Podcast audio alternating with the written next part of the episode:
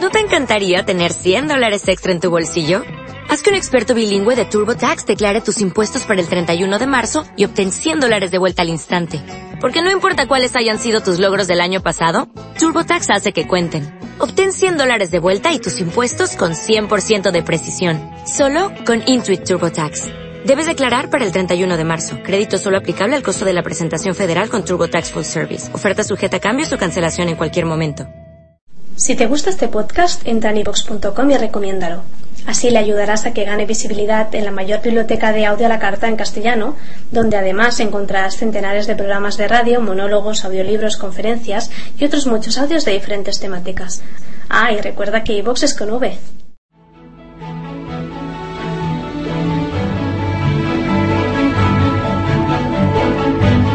Encuentre su pasión, su ilusión, algo que haga que esta vida merezca la pena ser vivida. Sin ilusiones, somos zombies. Salga a la calle y escuche todas esas quejas. En muchas ocasiones están justificadas, pero en muchas otras, y espero que no sea su caso, no son más que una manera de expresar el tedio vital provocado por la falta de ilusión. Nuestra sociedad está a punto de fallecer por una falta profunda de pasión, de ilusión. Fue Nietzsche quien dijo que el que tiene un qué encontrará un cómo. No nos faltan los cómo en nuestra sociedad. Vivimos en una sociedad rica. Lo que nos faltan, y esto es grave, son los qués. Hoy en Pensamiento Positivo hablamos de ese qué, de esa motivación que le sacará de la silla, de ese detonante que dará alas a su alma. Hoy hablamos de la ilusión. Mi nombre es Sergio Fernández y esto, ya lo saben, esto es mucho más que un programa de radio. Esto es una forma de estar en el mundo, esto es una tribu y su nombre es Pensamiento Positivo. Pensamiento Positivo, el programa de ABC. Radio sobre desarrollo personal. Sergio Fernández. ¿Se le hacen los días largos? ¿Sabe que tiene fuerza y conocimiento para sacar ideas o proyectos o lo que quiera que sea que se proponga adelante, pero le falta esa chispa que le lleva a ponerse en marcha? ¿Sabe que podría si tuviera un qué? Recuerde esa ocasión en la que hubo algo que le motivó lo suficiente, quizá hace ya algún tiempo de esto, como para sacar unas fuerzas y un valor que ni siquiera sabía que tenía para ponerse en marcha. Y gracias a ello superó todos sus miedos. Dicen que todos podemos ser héroes por amor. Pues bien, si en alguna ocasión pudo, ahora, si encuentra algo que le ilusione, también podrá. Hoy hablamos de la ilusión, de cómo encontrarla, de cómo desarrollarla, de cómo estimularla, promoverla. Hemos llamado a varias personas. La primera de ellas, Fernando Botella. Dice su tarjeta de visita, profesor, consultor y escritor que ha impartido programas de formación para empresas imagino que promoviendo la ilusión, porque además de esto eres mago, así que de ilusión sabes un poco. bueno, no soy mago. Eh, es verdad que he impartido este tipo de programas en diferentes empresas, escuelas de negocios y, por todo el mundo. ¿eh? Llevamos con un mago, eso sí, con mi compañero que escribió el libro conmigo, Jorge Blas, muy conocido, para, para, el público. Llevamos como unas 350 conferencias de la fuerza de la ilusión, o sea que sí, Hemos estado mucho tiempo en la calle hablando de ilusión.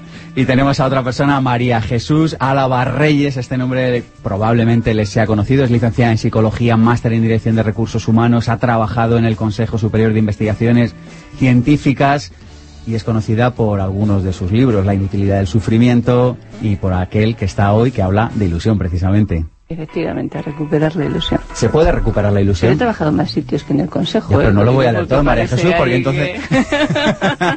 me van a decir, wow, estás ahí que ya no dices dónde hemos trabajado. Tú me echas la culpa se a Puede, se puede recuperar la ilusión. Sí, la verdad es que hay muchísima gente que la ha perdido. También es verdad que hay gente, hay personas que, que, que van por la vida prácticamente sin ilusión, y esto es lo más grave de todo, ¿no?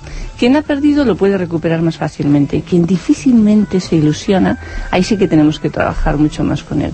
Pero está claro que sin ilusión, como tú bien comentabas, no se puede vivir. ¿Una vida sin ilusión sabe a comida de hospital? Pues eh, la comida de hospital, cuando una persona ha salido de una operación grave y tal, hasta le puede saber bien, ¿no? pero, pero en un principio, una vida sin ilusión, desde luego, es eh, una vida, mm, hombre, iba a decir casi tirada, ¿no? No tirada, ¿no? Pero desde luego es una vida en la que no eres una persona feliz y una vida en la que tú no aspires a ser feliz e intentes ser feliz cada día, sí que creo que no merece la pena vivirla. Nosotros aspiramos, queremos y promovemos la felicidad desde pensamiento positivo. Y lo hacemos no solo hoy, sábado por la mañana, aquí en abc.radio, sino que lo hacemos también en YouTube. Tenemos nuestro canal, el de Pensamiento Positivo 1. Grabamos todos los vídeos, hacemos lo que nadie hace y los subimos allí para que lo pueda volver a ver, para que tome notas, para que lo recomiende. Estamos, por supuesto, en abc.es barra radio. donde podrá encontrar todos los podcasts. Estamos en iTunes y estamos en iVoox, por supuesto. Y todo el compendio de todo esto está en pensamientopositivo.org. Tenemos un número de teléfono, el 900-106-106, donde ha habido personas que han llamado y nos vienen a ver, vienen aquí los sábados, se está convirtiendo en una atracción turística de Madrid, pensamiento positivo de las personas que vienen a ver cómo hacemos el programa en directo. Nos pueden escribir Vamos a hablar de ilusión, de cómo recuperarla, promoverla y estimularla ahora mismo. Pensamiento Positivo, el programa de ABC. Radio sobre desarrollo personal. Sergio Fernández.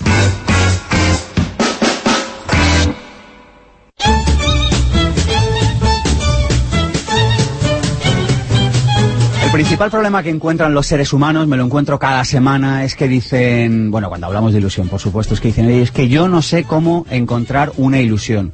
Yo hay una respuesta que suelo darle a estas personas y es la siguiente, es, encuentra un problema, mira que hay problemas en la vida, encuentra un problema, sale ahí fuera, encuentra uno solo de ellos y solucionalo. Es un buen comienzo para muchas personas que no saben por dónde empezar. Cuando nos damos a los demás, cuando ofrecemos nuestra energía, nuestra vida al servicio de los demás, normalmente esto nos hace ilusión. Haga algo que lleve mucho tiempo deseando hacer, sacudas el tedio, apague la tele, llame a alguien, cocine algo nuevo, encuentre algo que le haga ilusión, pero póngase en marcha. En este programa hemos hablado en muchas ocasiones de la inteligencia ejecutiva, que es la que pone en marcha todas las demás. Fíjese que vivimos en una sociedad de zombies, de personas que mueren a los 30 y las entierran a los 70 o a los 80. Europa tiene un grave problema y en cuanto uno sale fuera, yo he estado hace poquito fuera y me he dado cuenta de esto de nuevo, Europa tiene un problema y es la falta de sentido de la vida de muchos de sus ciudadanos. No le encuentran el sentido, no le encuentran la ilusión.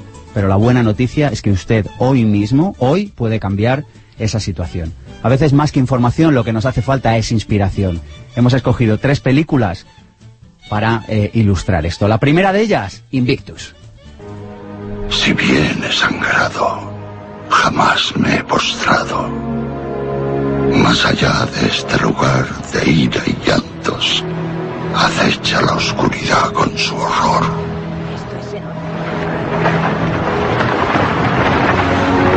No obstante, la amenaza de los años me halla y me hallará sin temor. Ya no importa cuán recto haya sido el camino, ni cuántos castigos lleve a la espalda. Soy el amo de mi destino. Soy el capitán de mi alma. Una película dirigida magistralmente por Clint Eastwood, profundamente inspiradora sobre la vida de Nelson Mandela, una persona que encontró su ilusión y dedicó toda su vida a ella.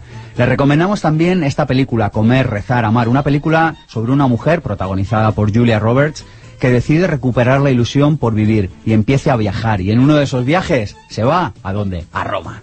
Una amiga me llevó a un sitio impresionante el otro día. Se llama el Augusteum. Octavio Augusto lo construyó para que albergara sus restos. Cuando llegaron los bárbaros, lo arrasaron junto con todo lo demás. El gran Augusto, el primer gran emperador de Roma, ¿cómo podría haber imaginado él que Roma, o lo que para él era el mundo entero, acabaría un día en ruinas? Nos conformamos con vivir infelices porque nos da miedo el cambio, que todo quede reducido a ruinas. Pero al contemplar ese sitio, el caos que ha soportado, la forma en la que ha sido adaptado, incendiado, saqueado y luego hallado el modo de volverse a levantar, me vine arriba. A lo mejor mi vida no ha sido tan caótica y es el mundo el que lo es y el único engaño es intentar aferrarse a ella a toda costa. Las ruinas son un regalo. Las ruinas son el camino a la transformación. Y esto es lo que nos cuesta a veces ver cuando estamos en la ruina, darnos cuenta de que es parte del cambio. Hay otra película, si necesita inspiración, esta además le probablemente le saque alguna sonrisa. Es esta película que se llama Di que sí, creo que en inglés es de Yes Man. Es una persona que vive en el no, dice que no a todo, no a sus amigos, no a su trabajo, es una persona que vive en la negación, está amargado y un día va a un seminario en el que una especie como de gurú le dice que diga esto precisamente.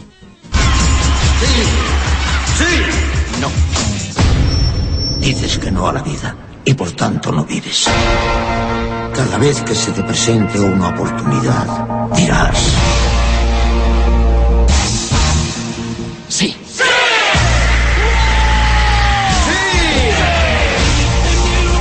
Me apuntaría a guitarra. Soy Fanus. ¿Quieres ser mi hombre? Creo que sí. Sí, me gustaría aprender coreano. ¿Quién me ha llamado? Descubre qué sucede ¿Tienes que decir a todo que sí? Sí. ¿Te llevo a algún sitio? ¿En eso? cuando todas las preguntas ¿Me prestas unos dólares? ¿Vamos a pelear o qué? ¿Organizarías la despedida de soltera de Lucy? tienen la misma respuesta. Sí. ¿Qué pasa cuando le decimos que sí a todo? Pues eso, que recuperamos la ilusión. Vamos a charlar con María Jesús para que nos dé las claves para incorporar la ilusión en nuestro día a día.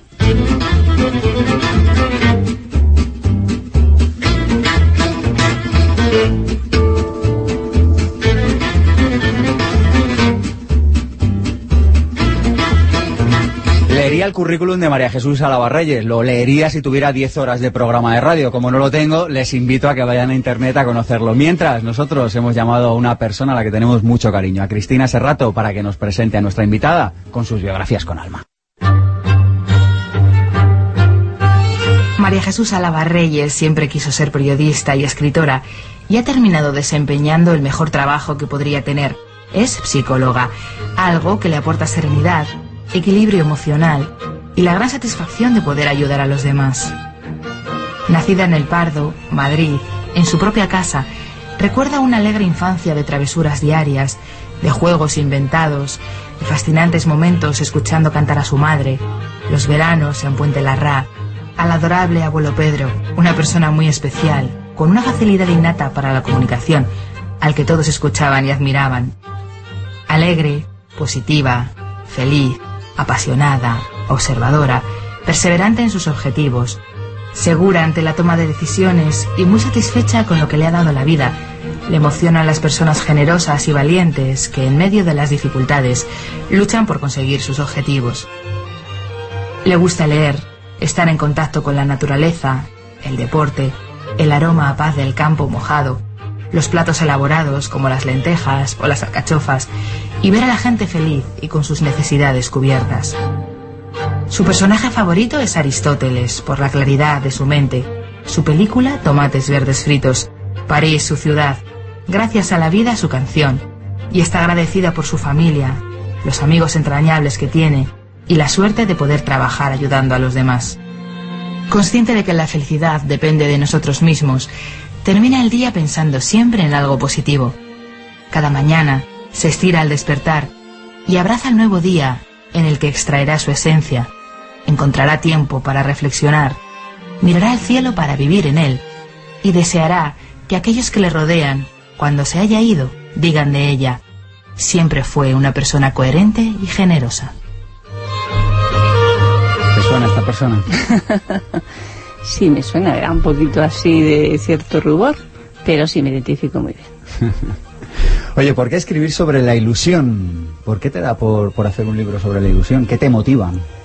Bueno, yo, yo creo que un poquito desde la psicología eh, siempre estás eh, tomando la temperatura de la realidad que estamos viviendo, ¿no? Hace unos años, como comentabas tú antes, yo veía que la gente sufría mucho, n- constantemente desde las empresas nos pedían un poquito cómo trabajar la tensión, el estrés, la gente venía a consulta y creí que era el momento de hacer un libro como La inutilidad del sufrimiento. Y ahora, desde hace un tiempo, lo que ves a la mayoría de las personas es que lo que te piden es a ver cómo les ilusionas, a ver cómo les motivas, a ver cómo consigues que sean un poquito felices.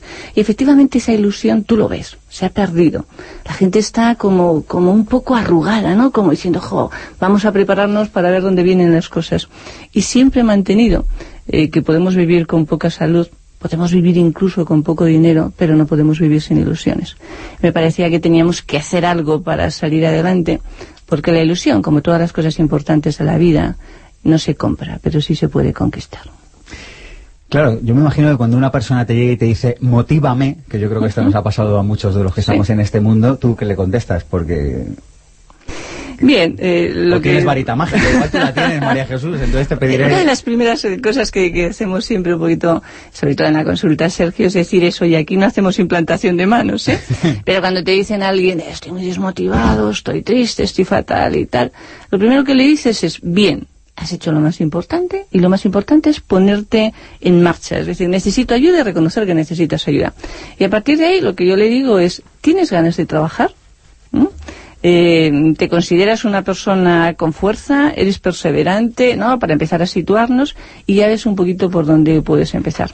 Luego ya, quizá no el primer día, pero el segundo sí que le dices aquello de recuerda que ahora que estamos empezando, siempre empezamos para que la persona se conozca más a sí mismo, recuerda que ahora que estamos empezando a ver cómo te tienes que conocer, ya sabes a estas alturas que la motivación es interna y te tienes que motivar. Solo los líderes les pedimos que, oye, tienen una parte realmente de sus funciones es motivar a la gente que tienen alrededor. Pero si cada uno de nosotros no asume que nos tenemos que automotivar, nos estamos dejando nuestra vida, nuestra felicidad en manos de los demás. ¿Alguna idea, algún ejercicio, alguna clave práctica para una persona que ahora nos esté escuchando quizá y esté ahí en su casa algo apático y que diga, yo no sé ni por dónde empezar, María Jesús. Claro, yo a la gente siempre le digo, bueno, aunque cuando una persona se encuentra muy mal piensa que no hay nada que le ilusione, siempre hay un algo. Entonces a veces le decimos, bueno, tú no te pongas ningún límite a tu pensamiento, ¿no? Es decir, piensa en cosas que normalmente te ha hecho siempre cierta ilusión hacer. Y ahora empezamos a, a brujulear un poco. Y en este momento piensa en aquel sueño que no te atreves tan siquiera a decir en voz alta. Bien, y a partir de ahí decimos, oye, ¿qué cosas podemos hacer de ese sueño?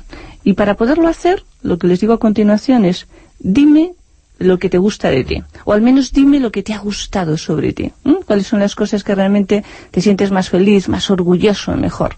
Y a partir de ahí nos resulta bastante sencillo ver algo, algo, un objetivo que realmente le pueda ilusionar. Entonces lo que le decimos es, bueno, pues ahora nos vamos a poner en marcha. Te vamos a trabajar un poquito para que tengas las herramientas. La principal herramienta es, te vas a conocer para sacar lo mejor de ti mismo, te vamos a dar también ciertas pautas para que conozcas un poquito los demás, las dificultades que puedes tener, y te vamos a dar la seguridad suficiente como para que venzas las dificultades. Y porque cada vez que tropieces, te levantes y te levantes con buen ánimo, no pensando que ese es el final ya. Danos pistas. Dices en tu libro que hay motivadores internos y motivadores Mm. externos. Quítanos algunos como para, Bien. para, hacer, para hacer boca. Precisamente. Un buen motivador externo pues puede ser efectivamente un viaje en un momento determinado. Para mucha gente te dicen, no, no, para mí mi principal motivador es el salario.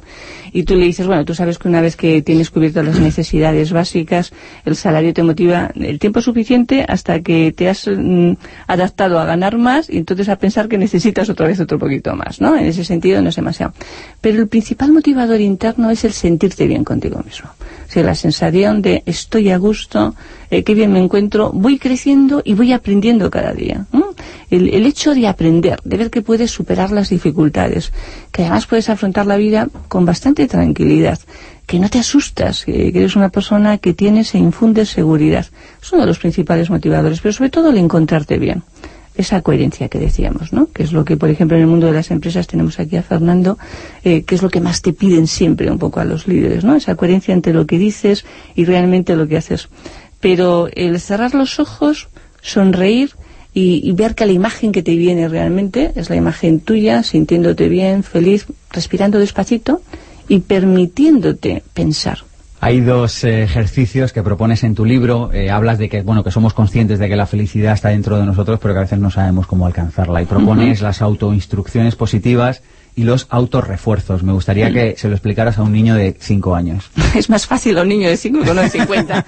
el niño de 5, en ese sentido, te viene muy bien. Tú fíjate que el niño de 5 años, eh, para que lo veamos los adultos, se refuerza estupendamente. Es decir, el niño de 5 años constantemente se está diciendo, "Ah, pero qué bien lo he hecho, qué mayor soy, qué machote, qué tal. Eso es lo que no nos decimos los adultos. ¿no? Es decir, ¿cuántas veces al día tú coges y, y directamente te felicitas? Esta es una de las cosas que yo le hago a la gente. Le digo, ¿te quieres sentir bien? Estos son Bien. los autorrefuerzos. Estos serían los autorrefuerzos, efectivamente, ¿no? Es decir, ¿cuántas veces al día tú coges y te felicitas por algo? Que eso es importantísimo. Las autoinstrucciones, ¿no? Es decir, en momentos, en situaciones que tú piensas que puede ser un poquito difícil y tal, te tienes que dar esa energía interna, tienes que poner el cerebro a tu favor. Una autoinstrucción puede ser, sé cómo puedo hacerlo, puedo hacerlo y lo voy a hacer. ¿M? De alguna ¿Y manera. esto Es cuando te lo dices? Cuando sientes la desazón, la ansiedad... cuando sientes cierta inseguridad ante una situación que tienes que abordar en ese momento, ¿no? cierta inseguridad, cierta intranquilidad. Lo puedes decir de todas formas, casi como de forma constante, ¿no? Para, para no decaer. Y cuando te sientes débil, si cuando una persona está un poquito baja, baja incluso físicamente, es el momento también de darse autoinstrucciones. ¿no? Sé que en estas situaciones termino saliendo adelante, me termino después sintiendo muy bien. Fíjate, una decir, persona que va con una energía muy baja al trabajo porque él se siente que no la aprecian. ¿Qué autoinstrucción se podría dar, por ejemplo?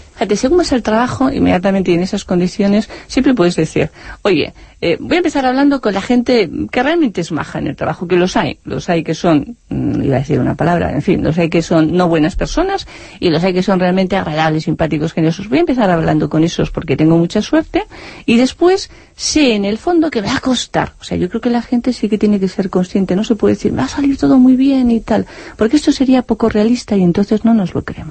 Pero lo que tiene que decir es, sé que me va a costar, pero sé que tengo capacidad suficiente. Entonces, más que decirte cosas, eh, tendría más fuerza la visualización. Si lo que temen es al jefe, que le visualicen mirándote sonriente de alguna manera, ¿no? O a un compañero de trabajo que, que es bastante arribista o que es demasiado ambicioso y tal. Que mírale, o sea, te tienes que ver que te está mirando como sorprendido, como diciendo, fíjate que uy, esta persona realmente no me lo esperaba, ¿no? En ese sentido. Tienes que utilizar tanto instrucciones como visualizaciones.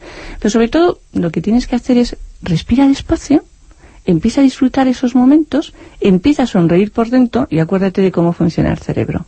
Y eso es lo que normalmente no sabemos. Y si el cerebro lo que eh, siente es que estamos respirando de forma acelerada, piensa que hay un peligro y ya perdemos el control. Desencadena todo ese sistema fisiológico que tú conoces también, Sergio. Mientras que si lo que le decimos es, estoy respirando tranquilamente, mira, aprovecho para beber un poquito o ensalivar algo, aunque sea un caramelo, en ese momento. Me imagino algo agradable, sonrío, sonrío, aunque digas, qué tontería, ¿no? Dices, pues es fantástico, si le estás dando mensajes de todo va a ir bien, te estás predisponiendo a favor. Y cuando sientas alguna dificultad, sabes que tienes que tener grabado y decir, bueno, esto está bien, luego lo voy a disfrutar más. Voy a terminar superándolo. Es, eh, al principio la gente dice, es una lucha constante, y le dices, bueno, yo espero que se convierta en un placer permanente. Uno de los ejemplos de resiliencia que nos ofrece la naturaleza es la ostra, cuando transforma un grano de arena en una perla. Cuando un grano de arena entra en el interior de la ostra y la ataca, ésta segrega nácar para defenderse, construyendo una perla. Otro ejemplo es la flor de loto que asoma inmaculada en medio del fango y que nos muestra cómo la naturaleza puede crear algo tan bonito a partir de la fealdad. Este ejemplo lo cuentas en tu libro y con él explicas la resiliencia, un concepto que hemos mencionado aquí en Pensamiento Positivo en ABC.radio en alguna ocasión, pero que me gustaría que volviéramos a incidir en él, porque es una de las claves para vivir con ilusión, ser resiliente. Claro, es la capacidad que tenemos todos dentro de nosotros mismos eh, para luchar ante las dificultades y sobre todo para hacernos más fuertes precisamente por ese tipo de dificultades. Cuando tú pierdes el miedo, eh, dejas que, que afloren un poquito todos esos mecanismos y esos recursos que realmente tenemos. Cuando la gente tiene miedo a las dificultades, entonces se pone en manos del destino, de los demás, de las circunstancias y, y tú como buen psicólogo sabes que en contra de lo que la gente piensa, realmente las circunstancias nos influyen muy poco. ¿M? 50%... Repite esto, porque ahora mismo hay alguien Sí. que ha dicho, está buscando el Sí, dial. Dice, sí. se, ha, se ha- se ha trastocado el dial de la emisora. ¿Verdad que sí, directamente? Bueno, pues la mayoría de las personas eh, pensamos que nuestra vida, hombre, nos sentimos bien, nos sentimos mal en función de lo que nos pase. Y esto es uno de los errores, de los mitos que tenemos que desterrar. Un 50% de nuestra predisposición para ser más felices o menos la tenemos al nacer, y esto lo vemos.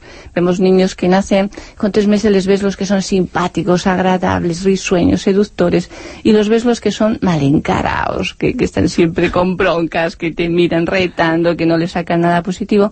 Bueno, ante eso se puede trabajar bastante, pero es verdad que viene bastante determinado. Sería el temperamento de cada uno con el que nacemos. Otro 10% son las circunstancias. Oye, en este momento no tenemos trabajo, o lo tenemos pero tenemos el miedo de perderlo, estamos en una situación de crisis, tenemos unos niños adolescentes que les queremos tirar por la ventana, las circunstancias que tenemos. Y otro sería un poco nuestra propia capacidad de aprendizaje, que es un 40%, para determinar realmente lo que es nuestra vida, ¿no? Es decir, podemos en un 40%, puedo aprender a ser más feliz o puedo aprender a convertirme la persona más desgraciada del mundo. Y esto es algo que es nuestro, que depende realmente de nosotros. La resiliencia lo que te dice es, oye, ¿cómo hago? ¿Cómo crezco ante cualquier tipo de dificultades? Es más, como a veces casi, eh, no es que las vayas buscando, ¿no? Pero vas buscando retos que sabes que son difíciles y donde hay objetivos que tienes que ir cumpliendo y metas que te tienes que ir proponiendo y te tienes que ir esforzando porque es otra forma de seguir creciendo. Un ejercicio rápido para y fácil, fíjate, ¿eh? para desarrollar la resiliencia, María Jesús. Bueno, y a la gente le diría un poco, eh, ante una situación que realmente le asuste, que piense sencillamente cuatro o cinco situaciones que resolviera bien. Que resolviera bien, o sea, que las visualice y además las visualice con todo tipo de detalles. Este es el si ¿Dónde yo pude, yo puedo, ¿verdad? Eso es. ¿Dónde, dónde sucedió? ¿Cómo sucedió? ¿Qué es lo que hice? ¿Cómo me sentí? Y cuando realmente se sientan bien recordando cómo se sintieron, entonces en ese momento dices, bueno, y sí ya cómo me voy a sentir de bien cuando supere esto. Fíjate, es muy importante, Sergio, que la gente no diga, "Ah, ¿qué tengo que hacer exactamente? Que a veces es un poco... Porque si yo sé cómo quiero llegar a estar, termino viendo lo que tengo que hacer más fácilmente. Es decir, no, no te esfuerces en encontrar una solución cuando estás muy agobiado. Esfuérzate en encontrarte bien porque la solución te vendrá. Cuando siento una emoción, elijo la respuesta.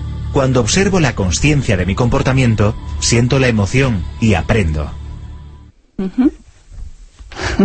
Esta frase la, la he encontrado en tu libro Esta es una de las frases que, que efectivamente yo siempre digo, ¿no? Porque es la diferencia. Es lo mismo cuando la gente piensa que su camino está realmente predeterminado, que hay un círculo vicioso y, y lo que hay es un círculo maravilloso que nos puede llevar a lo contrario, ¿no? Eh, Ahora, todo esto no lo vamos a conseguir, Sergio, si no somos conscientes de eh, que para aprender tenemos que observar, para observar tenemos que desarrollar nuestra capacidad de pensar, para pensar tenemos que dar un pasito mayor que realmente sentir. A partir de ahí experimentamos, de nuevo deducimos y entonces tenemos la fuerza suficiente como para ponernos en marcha. Las emociones dependen de nosotros. No nos llegan, no, no es algo que nos venga impuesto, no va tan siquiera en automático. Ante una misma circunstancia una persona se siente bien y otra se siente mal. Si tú realmente te esfuerzas por sentir, vas a terminar viviendo, pero vas a terminar viviéndolo bien. Siente las emociones que quieres tener y ante las que te vienen de golpe, sabes siempre que puedes reaccionar y las puedes reconvertir. Y que te sentirás muy bien, porque será una forma que sigas aprendiendo. Cuando tenemos la vida demasiado fácil, a mí me preocupa. Me preocupa porque nos quedamos un poquito como relajados de alguna manera, ¿no? Y yo creo que es bueno siempre, es como la gente que te dice, tú tienes mucha suerte. Y yo siempre les digo, pero es que yo siempre estoy saltando, porque sé que la suerte tarde o temprano pasa por encima de nuestras cabezas. Al respecto de lo que decías antes, me he acordado de este proverbio, que siempre son chinos, no sabemos por qué, que dice, si quieres maldecir a alguien, deséale 10 años de bonanza. Claro, efectivamente. Círculo virtuoso, ¿qué es esto, María Jesús? Bien, es como poner todo a nuestro favor eh, para que las cosas terminen convirtiéndose realmente, terminen teniendo un final feliz. Es lo que decíamos, ¿no? Es decir, si yo me dejo llevar, si me dejo llevar por unas circunstancias que a lo mejor son difíciles, por unos pensamientos que no controlo, que me están diciendo que qué complicado es todo, me voy a ese círculo vicioso. Pero si lo que yo hago es que digo, ¿qué oportunidad? Y, y, claro, está muy manido, ¿no? Lo de que en situaciones de crisis son unas oportunidades, pero es cierto. ¿Qué oportunidad tengo realmente de aprender a hacer? Aprender esto de hoy. ¿Cómo lo voy a hacer? ¿Qué voy a cambiar? Y lo que la gente sí que tiene que tener muy claro es, si me siento mal ante algo, tengo que cambiar la forma que yo he trabajado previamente para que realmente no se repita el mismo fin. Si quiero sentirme mejor, esto es como cuando alguien te viene y te dice, quiero que usted me ayude, y le empiezas a decir cosas y dice, no, no, pero yo lo que voy a hacer es esto. Y dice, bueno, si usted se quiere seguir sintiendo mal, haga lo que usted hacía. Si quiere sentirse mejor, si queremos crear un círculo virtu virtuoso, tenemos que empezar a romper, poner realmente las situaciones que nos lleven a sentirnos bien. La gente, por ejemplo, cuando los psicólogos decimos, oye, conviene que hagamos mucho ejercicio físico, dicen, qué pesados, ¿no? Con el ejercicio físico, salga usted, levántese, vaya a hacer cosas, no se quede inactivo. Bueno, tenemos que tener en cuenta que somos una combinación y que cuando nos encontramos bien hay unos neurotransmisores internos que segregan una serie de sustancias que favorecen el que nos encontremos mejor o peor. Cuando tú haces ejercicio físico, favoreces realmente el que estés mejor de ánimo y es una forma de romper ese círculo vicioso y empezar en el virtuoso, ¿no?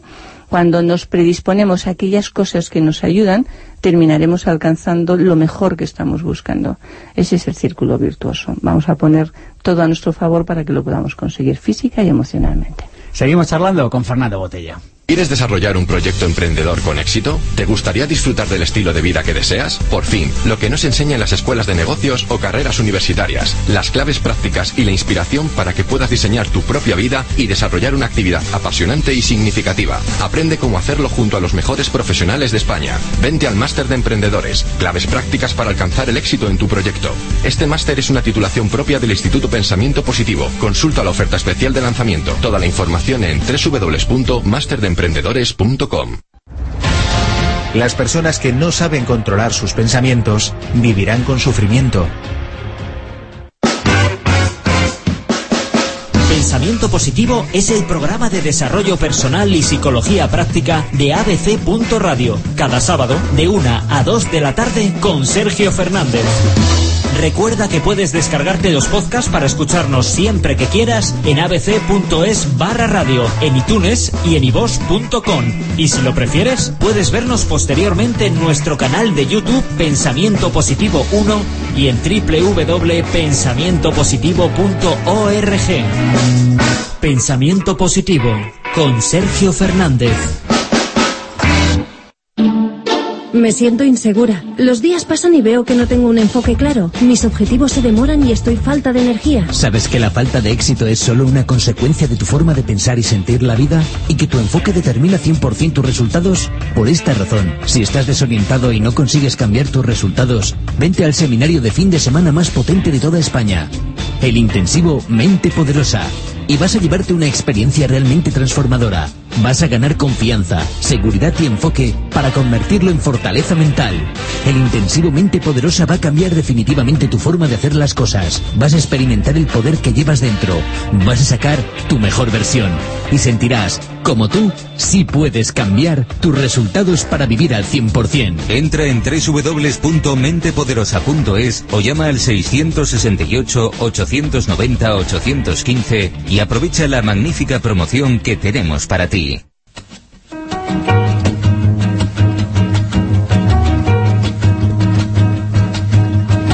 Máster de Emprendedores del Instituto Pensamiento Positivo. Si estás pensando en emprender, si quieres aprender realmente todo lo que se necesita a lo largo de seis meses, hemos seleccionado a los mejores profesionales que hay en España y vas a aprender con nosotros marketing online, marketing offline, cómo gestionar tu tiempo, cómo gestionar el estrés.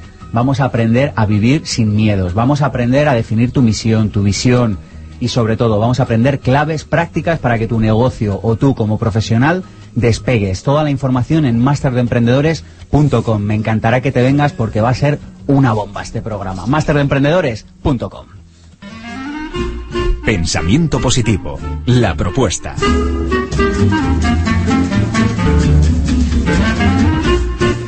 Y hoy para la propuesta se ha venido hasta aquí, hasta Pensamiento Positivo, Juan Marroca, autor del líder que llevas dentro. ¿Qué tal? Muy buenos días. Y nada, nos vas a recomendar varias películas, varios eh, estímulos para desarrollar nuestra ilusión. Pues sí, pero antes de nada quiero echar públicamente la bronca porque yo he venido aquí como espectador del programa claro, y, y, dentro de esta ilusión que nos embarca a todos con el contenido del programa de hoy, pues al final me he visto envuelto en venir aquí a la mesa y tener que comentar un poco de cine y de literatura. Juan me acaba de tirar la cuarta pared fuera del pro... es verdad, ha venido de espectador y yo le he liado, es verdad. Ahí está. Entonces, como me, me, has metido en este desafío, pues acepto gustoso el desafío. Entonces voy a comentar varias películas. La primera de ellas es una película que siempre me ha fascinado, que es El Club de los Poetas Muertos. Muy Quizá bien. porque es una película que, eh, más allá de lo que transmite en sí el- el- la narrativa de la película, nos sugiere a todos la necesidad de ir más allá de nosotros mismos, de expresarnos como somos y de de llegar a ser lo- las personas que somos, que en el fondo es pues construirnos desde dentro. Por otro lado, me gustaría eh, hacer mención a un clásico infantil, digamos, que es Peter Pan.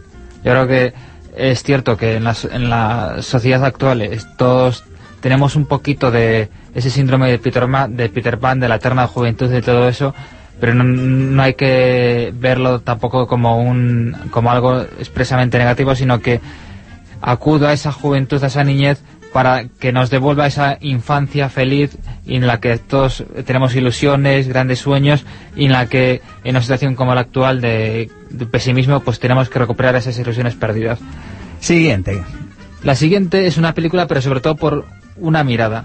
La película en cuestión es Joe Black, pero más que la película en sí, me gustaría que todas las personas que están escuchando atentamente en este momento se fijen en esa película en la mirada enamorada de la chica. Esa, esa, esa mirada de una chica enamorada que se enamora del el protagonista y que en todo momento en sus ojos se ve una mirada tan ilusionante de un futuro en común, de, de que le gustaría que esa amistad se convirtiese en relación, que el noviazgo surgiese algo más. Y yo creo que esa mirada resume muy a las claras lo que significa la ilusión. Juanma, ¿te vienes otro día por aquí? Un placer. Hasta pronto.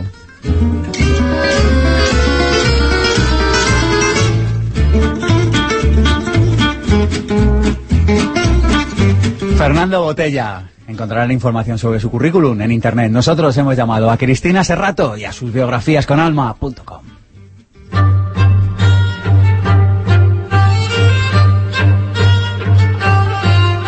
Botella soñaba de pequeño con ser maestro y ha terminado siendo consultor de formación y desarrollo y emprendedor.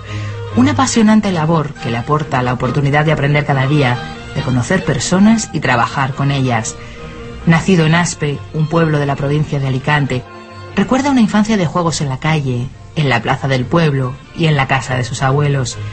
Despierto, vehemente, disfrutón, vivo.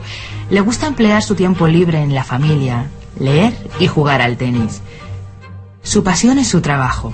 Le emociona un buen libro. Le inspira el color rojo, la frescura del olor de la hierbabuena, el dulce aroma de la vainilla, el calvo mar, ciudades como Roma, las películas de aventuras y su banda sonora es All You Need Is Love. Sería una mezcla entre Woody Allen, Gandhi y Mario Vargas Llosa. Le encantaría aprender a bailar, gestionar mejor su tiempo, tomarse un café con Roger Federer, seguir considerando la importancia del valor de las palabras y la de creer para poder crear, y dar gracias cada día por mantenerse despierto.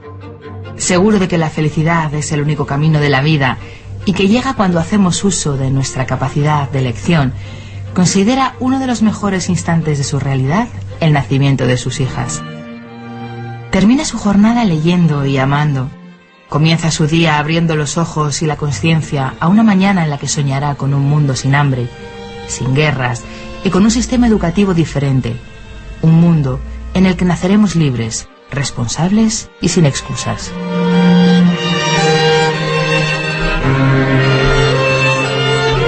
Esta parece ser la radiografía de tu alma. Sí, parece que, bueno, uno se ve ahí un poco como decía María Jesús antes, se siente uno un poquito así como ruborizado, ¿no? Cuando escucha cosas de este tipo, pero, pero sí, sí me siento bastante identificado, la verdad, Sergio.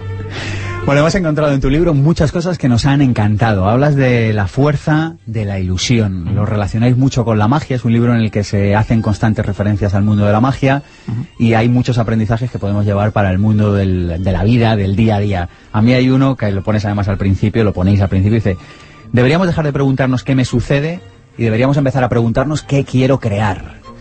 Sí, tiene mucho que ver con, con los, lo que hacen los magos, como mi compañero Jorge Blas, ¿eh? de quien le dejo aquí un recuerdo también porque el libro es eh, coescrito ¿no? con Jorge. Eh, parte de un principio fundamental y es no confundir lo imposible con lo difícil. Y hay cosas que son difíciles, pero el empeño en crearlas, el entusiasmo que ponemos detrás para crearlas, eso es- te despierta. Y eso tiene que ver con la ilusión. Hay una palabra también que mencionáis, que yo soy un fanático de ella y traigo a mi equipo loco con ella. De hecho, el concepto Kaizen. Oye, ya está hecho, ¿ahora en qué lo podemos mejorar? Yo sé de alguno que está al lado mío que hubiera preferido que yo no descubriera esta, esta palabra. Sí, el Kaizen, que tiene que ver con la mejora continua, con la mentalidad de aprendiz. Yo creo que antes cuando me nombrabais en esta especie de el currículum que más me gusta, que El- no es el otro que la- está por internet. la biografía con La alma. biografía con alma. Eh, hablaba un poquito de esto, ¿no? Y de que yo quería ser maestro. Un, uno no- con un maestro no se completa nunca. Y yo creo que el maestro toma lecciones en lugar de darlas. Y eso tiene que ver con esa mente de aprendiz continuo. Y requiere mucho de la ilusión y del entusiasmo. Y, y este aprendiz es una persona que escucha realmente. Hay una anécdota que cuentas que es la del origen de la palabra canguro. Sí. Sí, es una anécdota del capitán Cook cuando, cuando llegó a... Bueno, que además si lees su biografía es normal que muchos de los escuchantes del programa tuyo, de los oyentes, pues realmente empiece a caerles mal el capitán Cook, porque cuando entiendes bien su biografía, la verdad es que era bastante déspota, ¿no? Parece ser con cada sitio donde él llegaba, ¿no? Por lo menos es lo que cuentan. Y cuando estuvo por Australia, pues se encontraba diferentes tribus de pigmeos y él decía que se encontraba dos tipos de animales, ¿no? Uno se refería a los propios pigmeos, a las tribus, y otros eran a los canguros, y así lo escribía él, ¿no? Pero lo importante es que a los pigmeos que sí que podían hablar, eh, les preguntaba eh, cómo se llaman esos animales que van dando saltos, cómo se llaman, y ellos siempre decían canguro, canguro. De forma que la palabra canguro es una palabra que se ha quedado en todos los idiomas del mundo. Siempre se llama canguro, menos en uno. El de los pigmeos, claramente, obviamente, porque ellos lo que decían es, no te entiendo, no te entiendo, pero él rápidamente comprendió que ese animal se tenía que llamar canguro, porque claro, escuchaba bajo su propia mente, ¿no? Hay otro concepto de la psicología que también mencionáis, que es este de disonancia cognitiva. Sí. ¿Por qué habláis de este concepto en un libro de ilusión? Porque, mm, bueno, primero, en los magos lo aprovechan, ellos lo llaman, lo aprovechan para su función diaria, ¿no? Es el no estar pendiente de todas las cosas que suceden, el cerebro provoca una cosa que se llama disonancia cognitiva, que lo que te hace es, pues, permitirte no atender todas las cosas que están pasando en cada momento, ¿no? Pero, por otra parte, eso también, visto desde la posición que muchas veces necesitamos para ilusionarnos, y que antes hablaba también María Jesús, precisamente lo que necesitamos es pararnos, generar autoconocimiento, eso necesita de salirte de ese, de ese fenómeno de disonancia cognitiva, ¿no? de, de discriminación cognitiva, y volver otra vez a, a, centrarte en las cosas que te puedan interesar. ¿no? Entonces lo hablamos por dos motivos. Uno, los magos lo utilizan y llaman misdirección, y es lo que les permite que, que hacernos esos juegos de magia y que no nos demos cuenta delante de nuestros ojos, y nosotros lo utilizamos un poco más todo lo contrario, como para que genere esa atencionalidad consciente en esas cosas que en un momento determinado pueden estar olvidándote y son precisamente las que más ilusión te generan. Dices, yo prefiero, en lugar de decir si no lo veo no lo creo, prefiero... Sí, si no lo creo, no lo veo. Obviamente, ¿no? Porque eso es lo que nos enseñaron de pequeños, son creencias, paradigmas que se van quedando ahí como huellas, ¿no? Pero pero es necesario para poder ver empezar a creer, ¿no? O sea, yo me gusta decirlo de una forma, en el diccionario de la Real Academia Española esto lo tiene súper claro, ¿no? Muy bien, ¿no? Porque cuando alguien de nosotros dice yo creo, todavía no sabemos si está diciendo que está creyendo creando. Y es genial, ¿no? Porque hay que ponerle contexto realmente para que eso suceda. Bueno, pues yo creo que esa es la forma también de entender un poco, ¿no? Lo que, lo que realmente quiere decir, ¿no? Este, este cambio, ¿no? De ese... En, en, en, toda conferencia hay que hacer una referencia a un proverbio chino. En vuestro caso lo hacéis al ideograma chino eh, sí. que habla de ilusión. Sí. Bueno, esto lo descubrí en una escuela de Shanghái, eh, una vez trabajando en una escuela de negocios, y la verdad es que me pareció impresionante, porque ese ideograma es ideograma de persona. Entonces es el mismo ideograma que significa fuego.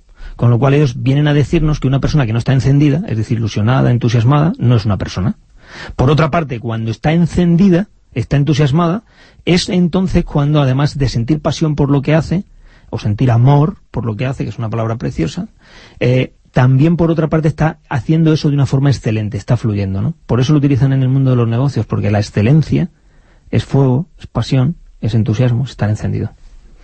Todos tenemos mil razones para no hacer algo y solo necesitamos una para salir ahí fuera, para salir al ruedo y para hacerlo. Sí, esto hay varias anécdotas, ¿no? Pero una de ellas que, que me gusta mucho comentar es eh, una, dos, te la voy a contar muy rapiditas. Una es de un mago, Jorge lo contaría me, mejor.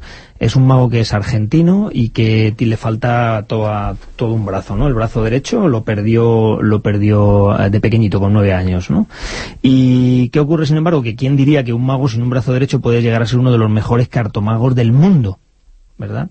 Real, re es real. Es real, es real. Eh, y bueno, y él lo ha conseguido, es uno de los mejores magos del mundo, y él pensó la siguiente frase, ¿no? De alguna forma nosotros lo contamos en la conferencia. Eh, ¿Cuántas razones tendría para no ser mago, pero solo encontré una para serlo? Y es mi propia ilusión y mi propia ganas de serlo, ¿no? Otra que me gusta mucho también tiene que ver con Benjamin Sander, estuvo, yo estuve con él, de profe o sea, fue profesor mío durante una temporada, y, y, una de las mañanas me dibujó en uno de esos desayunos que él hacía de trabajo, es una anécdota muy bonita, es una servilleta que tengo guardada en casa, como una especie de eh, línea hacia abajo, así arrugada, pa, pa, pa, sí, hacia abajo, ¿no? Y al lado una especie de círculo, no todo con flechas en todas las direcciones. Y me decía, mira, si la, el secreto está en la partícula sí, sí, porque tú te puedes plantear la vida ante cualquier circunstancia que te pase, ¿no? Hacia abajo, y él como era músico hacía un sonido y le llamaba ¡Wan, wan, wan, wan! Y decía, pero hay otra forma de planteártela, y es lo que llamó el abanico de la posibilidad, ¿no? Que María Jesús antes hacía referencias también, ¿no? El abanico de la posibilidad, que es ¿qué sí puedo hacer a pesar de las circunstancias o de las excusas que estén fuera? ¿Qué sí? Y ese valor de la particular sí, eso tiene una potencia, en mi opinión, tremenda. Hay una idea que cruza transversalmente todo el libro y es esta de que las empresas tienen que despertar la ilusión en sus consumidores, pero yo creo que no solo las empresas, yo creo que, que en un mundo sobresaturado de información, de objetos, en un mundo en el que la abundancia prima, por lo menos por esta parte del mundo, despertar la ilusión en los demás se convierte en, en una de las eh, valores clave, ¿verdad? Clave y diferencial. Eh, nosotros en el libro lo hemos querido comentar en dos, en dos sentidos. Una en los clientes internos, es decir, en la propia organización necesaria para que suceda, y otra luego fuera, ¿no? En el Instituto Disney, el, Lee Cockerill, con el que tengo la suerte de dar algunas conferencias por todo el mundo, él siempre dice una cosa. Dice, lo que me ha llevado a conseguir todo mi éxito, y ha sido durante 40 años el vicepresidente ejecutivo de, de Disney, y comenta, ha sido la ilusión. Eso ha sido lo que me ha generado la verdadera diferencia. Todo lo demás es gestión, pero hay otra cosa que es ilusión. ¿Y por qué esa, por qué esa diferencia importante? Porque es lo que hace que los demás que en el fondo queremos venderle un producto, un servicio, todo, lo vivan como una experiencia, es decir, se conecten entusiasmadamente con lo que tú les estás ofreciendo. Cuentas esta anécdota y me viene a la cabeza esta famosa de Steve Jobs de Apple, que cuando fichó a Scully de Pepsi le dijo, ¿qué quieres pasarte? ¿El resto de tu vida vendiendo agua con azúcar o hacer algo importante por la humanidad? Eso es, es un poco esto, sí, sí. Si piensas que estás vencido, lo estás. Si piensas que no te atreves, no lo harás. Si piensas que te gustaría ganar, pero no puedes, no lo lograrás. Si piensas que perderás, ya has perdido. Porque en el mundo encontrarás que el éxito comienza con el pensamiento del hombre. Todo está en el estado mental, porque muchas carreras se han perdido antes de haberse corrido, y muchos cobardes han fracasado antes de haber su trabajo empezado. Piensa en grande y tus hechos crecerán. Piensa en pequeño y quedarás atrás. Piensa que puedes y podrás. Todo está en el estado mental. Sí, todo está en el estado mental, en el lenguaje que utilizas y en cómo te lo dices. ¿no? Eh, es muy importante elegir el, el, cómo te hablas. Antes decía una cosa, María Jesús, que voy a aportar un pequeño dato. El cerebro el cerebro normalmente lo que hace siempre es seguir tus instrucciones. Elige qué instrucciones son las que le vas a dar. Y, esas instrucciones se las vas a dar con lenguaje y con imágenes, con visualización. Pero mm, algún, de alguna forma lo que nos viene a decir este poema que vamos a escuchar es ¿por qué no elegir aquellas ilusiones, yo lo he dicho así aposta, aquellas palabras, aquellas visiones que nos orienten en el camino que deseamos que suceda, ¿no? Yo creo que eso es lo importante. Hemos de desarrollar hábitos para protegernos de nosotros mismos, darnos instrucciones que nos favorezcan. María Jesús. Sí, eh, yo creo que además Fernando lo ha resumido maravillosamente bien, eh, pero quizá mm, podríamos completarlo diciendo que tenemos que trabajar la actitud. El ser positivos, el, el, estar bien, el alcanzar realmente la felicidad, depende de la actitud con la que vivamos nuestra vida. Al final yo ponía aquí una frase que era la actitud con la que vivamos nuestra vida determinará el éxito o el fracaso de nuestras acciones. Y eso, como de nuevo todas las cosas importantes, depende de nosotros.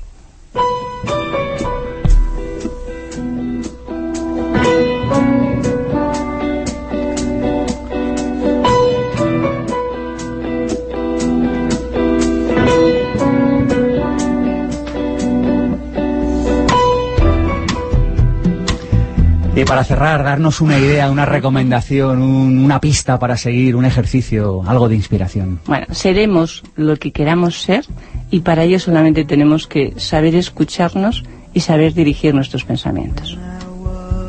Eh, como no quiero hablar de ilusión sin hablar de acción, porque la ilusión requiere de ponerlo en marcha, voy a coger una frase de Aristóteles que decía, somos lo que hacemos, tengamos cuidado con lo que hacemos. ¿Os venís otro día por pensamiento positivo? Claro que sí, un placer. Perfectamente. Se me ha hecho corto, ¿no? They would bully. They would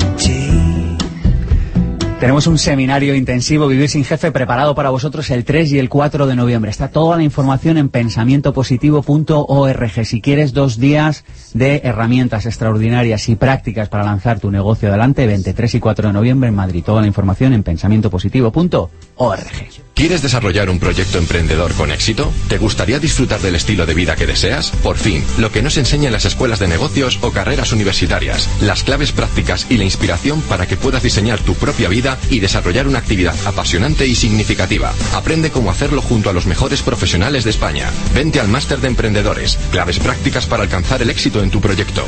Este máster es una titulación propia del Instituto Pensamiento Positivo. Consulta la oferta especial de lanzamiento. Toda la información en www.masterdeemprendedores.com emprendedores.com. La posibilidad de realizar un sueño es lo que hace que la vida sea interesante. Paulo Coelho.